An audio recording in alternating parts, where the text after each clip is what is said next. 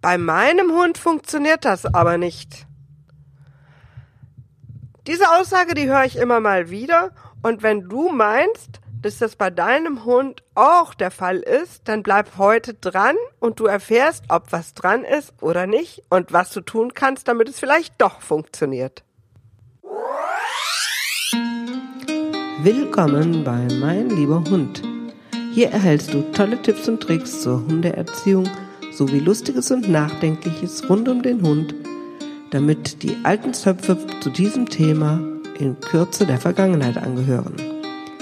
Ich bin Claudia Hussmann und dieser Podcast macht Spaß und bringt dir neue Erkenntnisse, wenn du deinen Hund mit Spaß und auf nette Art trainieren möchtest.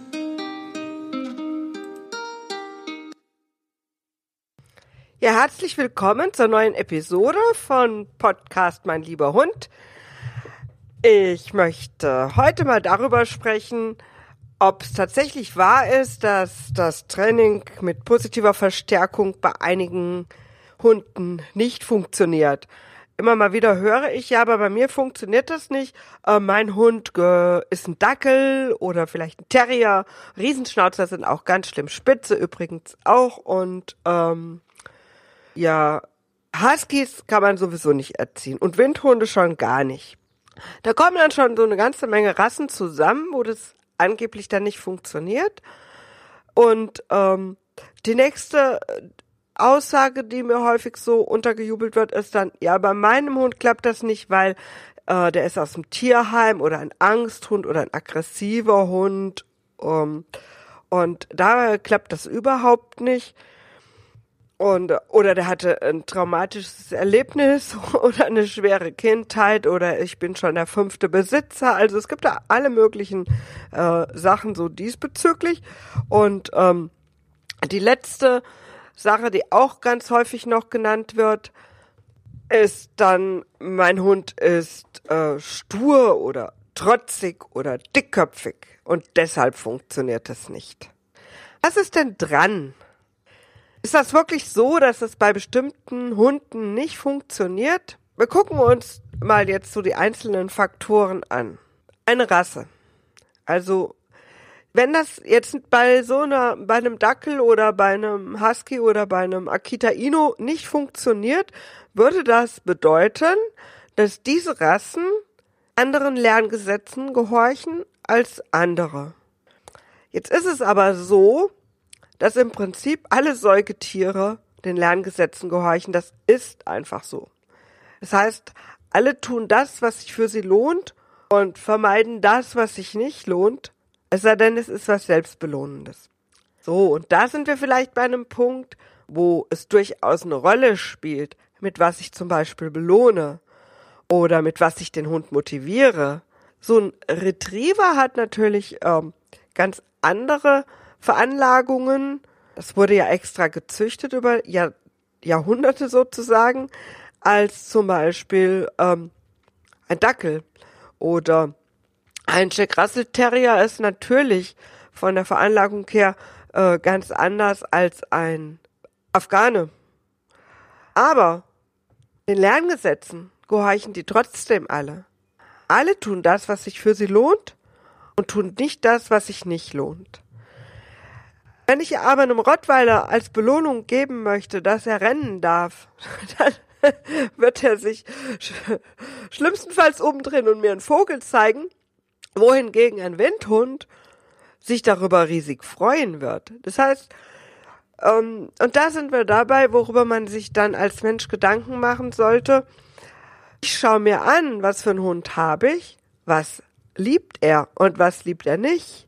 Und ich werde natürlich dafür sorgen, dass ich das als Belohnung einsetze, was der Hund liebt.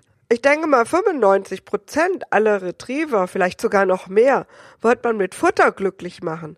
Die futtern einfach nur mal gerne. Auch da gibt es Ausnahmen. Und selbst wenn du einen Retriever hast und bei dem ist das nicht so, okay, dann akzeptier das. Wenn du sagst, ja, aber Leckerli, ich kann doch nicht immer Leckerli geben. Ja, meine Güte, wir kriegen auch immer Euros. Ich will nicht immer Leckerli geben. Also man kann natürlich das Futter nehmen. Das Futter muss er sowieso kriegen. Ob ich das in den Napf tue oder ob ich davon einen Teil einfach fürs Training nehme, Das macht den Hunden in der Regel sogar mehr Spaß. Andererseits würde ich mal sagen, wenn ein Retriever nicht als Welpe dauernd Nein Pfui ausgehört hat, wenn er was ins Maul genommen hat, kann man die zum Beispiel auch super gut belohnen, indem sie etwas tragen dürfen. Sowas kann man natürlich auch trainieren, aber so von Haus aus. Wohingegen es Rassen gibt, wenn man, wenn die was tragen sollen, dann werden die mit dem Kopf schütteln. Das heißt, bei der Rasse hast du im Grunde genommen einfach nur die Aufgabe, dir zu überlegen, okay, was lohnt meinen Hund? Und das kann ich dann entsprechend auch als Motivation einsetzen und auch als Belohnung einsetzen. Wenn für deinen Terrier ein Zauselspiel, ein Zerspiel viel, viel witziger ist als ein Leckerli, okay, kein Problem, mach das. Das kann man ja machen. Es muss nicht der Keks sein. Beim Thema Belohnungen habe ich das schon mal gesagt. All das, was der Hund gerne hätte, ist Belohnung. Wenn für deinen Hund ist, wow, ich darf rennen, ich darf rennen, ich darf rennen, okay, setz es als Belohnung ein, aber lass ihn dafür was tun. Schenk ihm nicht die Sachen, die er besonders gerne macht, umsonst. Und das nächste ist, wenn ich so höre, ähm, ja, aber bei meiner Rasse funktioniert das nicht, also bei der Rasse Hund, die ich habe, funktioniert das nicht. Ähm, das ist wirklich eine schöne Ausrede. Wenn ich von vornherein sage, ja, Dackel kann man nicht erziehen, dann hole ich mir einen Dackel, mache mir keine Mühe, dann habe ich halt einen an der Leine zerrenden Hund, den ich nie von der Leine lassen kann, weil er dann abhaut und ähm, vielleicht springt er auch noch an allen hoch und klaut mir alles. Da muss man damit leben. Aber die Lerngesetze, die gelten trotzdem. Das heißt, Training mit positiver Verstärkung funktioniert. Der Hund tut das, was sich für ihn lohnt. Er hat nur was anderes gelernt. Er hat gelernt, er kann tun und lassen, was er will, beziehungsweise wenn er hochspringt, kriegt er viel Aufmerksamkeit oder wenn er an der Leine zerrt, kommt er dahin, wo er hin will. Oder wenn er an der Haustür bellt, kommt er raus in den Garten und kann Löcher buddeln. Also warum sollte der sich anders verhalten? Es funktioniert. Du machst es die ganze Zeit. Ob du willst oder nicht. Die Lerngesetze die funktionieren immer. Und da kannst du es dir fast schon denken. Was ist jetzt mit den armen, armen Tierschutzhunden, die ja ängstlich, aggressiv, ähm, was weiß ich sind, eine schwere Kindheit hatten, traumatisiert sind, was ist mit denen? Da höre ich dann oft mal, nee, ich kann kein Klickertraining machen, mein Hund hat Angst vorm Klicker. Ja, meine Güte dann sage ich einfach statt, dass ich einen Klicker verwende, zum Beispiel Top oder Klick oder Yes oder See oder irgendwas anderes. Das kann ich genauso verwenden wie ein Klicker. Also das ist, das ist keine Begründung. Im Gegenteil. Gerade bei diesen Tierschutzhunden ist es total schön, wenn die mit positiver Verstärkung quasi mm, das Gefühl kriegen, dass sie selber das Ganze kontrollieren können, weil das gibt ganz viel Sicherheit. Nimm, stell dir mal vor, du sitzt in einem Raum ähm, mit irgendwas, was dir total unangenehm ist. Was weiß ich, wenn du Angst hast vor Spinnen, dann äh, stell dir vor, du hast dann einen Raum, der ist, ähm, naja, vielleicht drei Quadratmeter groß und da sind drei Taranteln drin und du sitzt da drin und du kannst nicht raus. Wenn dir da einer sagt, stell dich nicht so an, die tun dir nichts, guck einfach nicht hin, oder dich einfach dahin zerrt oder die einfach auf dich setzt, wie fändest du das?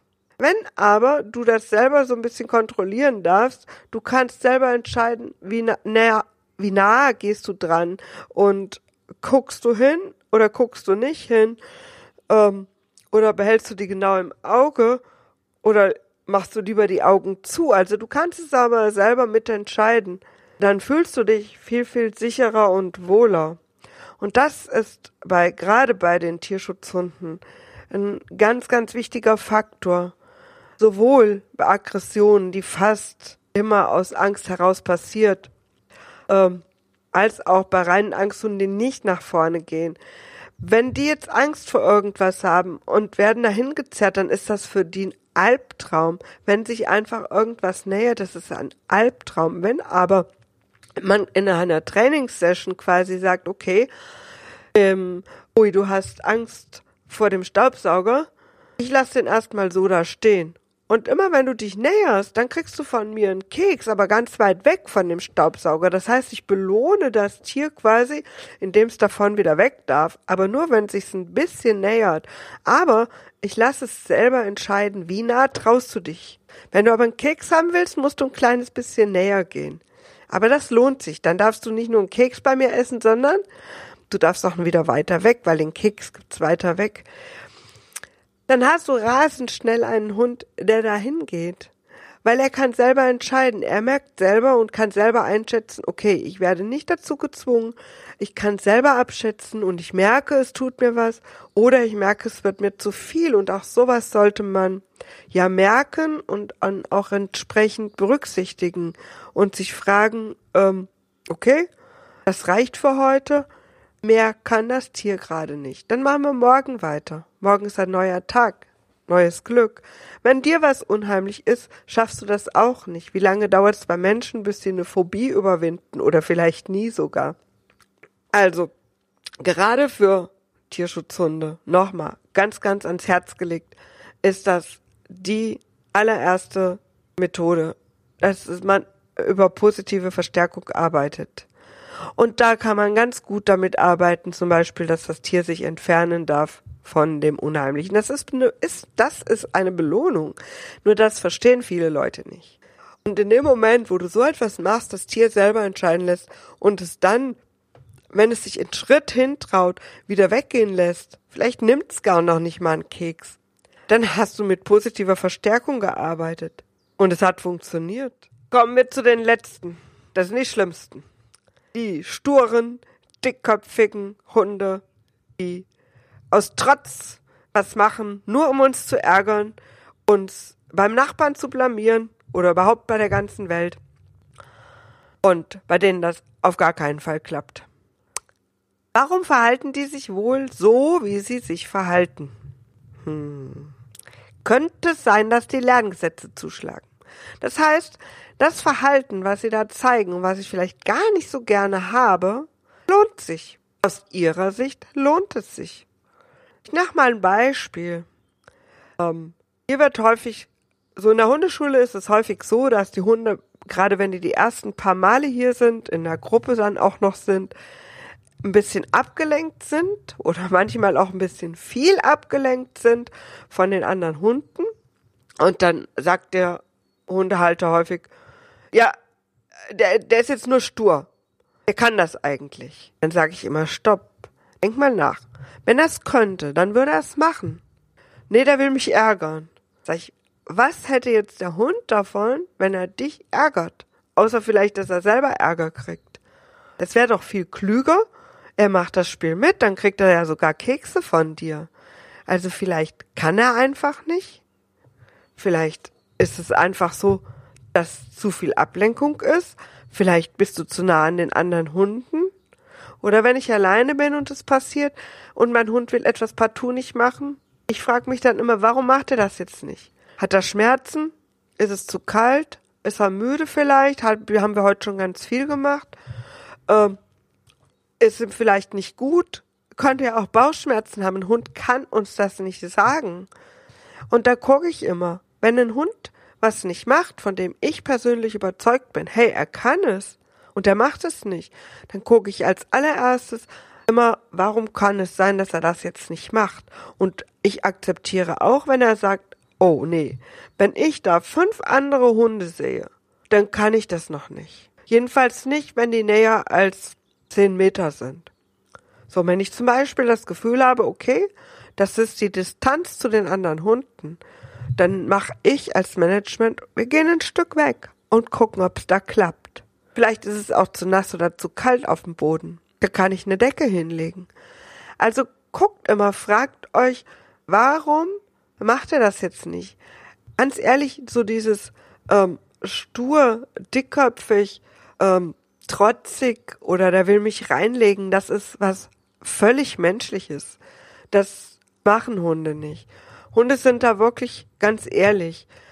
Was ihnen gefällt und was sich aus ihrer Sicht lohnt, das machen sie einfach. Und die Sachen, die sich nicht lohnen oder die bestraft werden, die tun sie nicht. Das heißt, das Training mit positiver Verstärkung, also ich belohne das, was ich haben möchte. Das ist ja Training mit positiver Verstärkung. Wenn du noch nicht so genau weißt, was das ist, dann hör mal in meine früheren Podcasts rein. Da ist auch eine Episode dabei, wo ich das erkläre. Das genau ist der Punkt. Und wenn du das wirklich machst, dann klappt das. Wenn es trotzdem nicht klappt, vielleicht stimmt auch die Motivation nicht. Mm, Im Grunde ist es bei uns Menschen ja genauso. Wenn dein Chef dich fragt, ähm, ey, kannst du am Wochenende Überstunden machen? Wir haben ganz viel Aufträge, es ist so viel zu tun. Und der sagt, okay, du kriegst auch doppelte Bezahlung dafür. Hm, okay, das überlege ich mir. Ähm, weil mein Chef aber sagt, äh, du musst samstags und sonntags auch arbeiten und du kriegst dafür nichts. Ja. Mit welcher Begeisterung werde ich, wenn ich überhaupt hingehe, dahin gehen? Das heißt, die Motivation, die muss natürlich auch stimmen. Und da sind wir wieder dabei, frag deinen Hund, was ist für ihn Motivation? Und denk immer daran, hör dir die Episode über die Belohnungen nochmal an. Belohnung ist mehr als ein Keks. Belohnung ist für den einen Hund, wenn er in den Garten darf, für den nächsten eine schöne Gassi-Runde, für den anderen, wenn er auf dem Sofa liegen darf und gekraut wird. Das ist total unterschiedlich. Aber funktionieren tun die Lerngesetze bei allen, allen Hunden, ob du willst oder nicht, und du wendest sie die ganze Zeit an, ob du willst oder nicht. Man kann es sich bewusst machen und kann sehr, sehr schön das Verhalten des Hundes dahin ändern, wie man es selber gerne hätte. Oder man sagt, bei meinem Hund funktioniert das nicht. Dann hat man eigentlich schon so einen Stempel drauf und dann funktioniert es natürlich auch nicht, weil man selber tut's ja auch nicht bewusst und ändert auch nichts. Und das ist der schwierige Part daran. So sein eigenes Verhalten zu ändern und immer wieder zu hinterfragen, hm, was könnte ich jetzt anders machen, damit es funktioniert? Das ist die große Herausforderung. Also, Fazit, wenn du bis jetzt gesagt hast, nee, bei meinem Hund funktioniert das nicht, denk nochmal drüber nach. Vielleicht hast du Lust, das zu ändern und doch nochmal auszuprobieren, ob es funktioniert. Und ansonsten bleibt halt alles, wie es ist. Ist auch okay. Das war's für heute. In der nächsten Episode habe ich wieder einen Interviewgast. Diesmal ist es Anke Tauscher.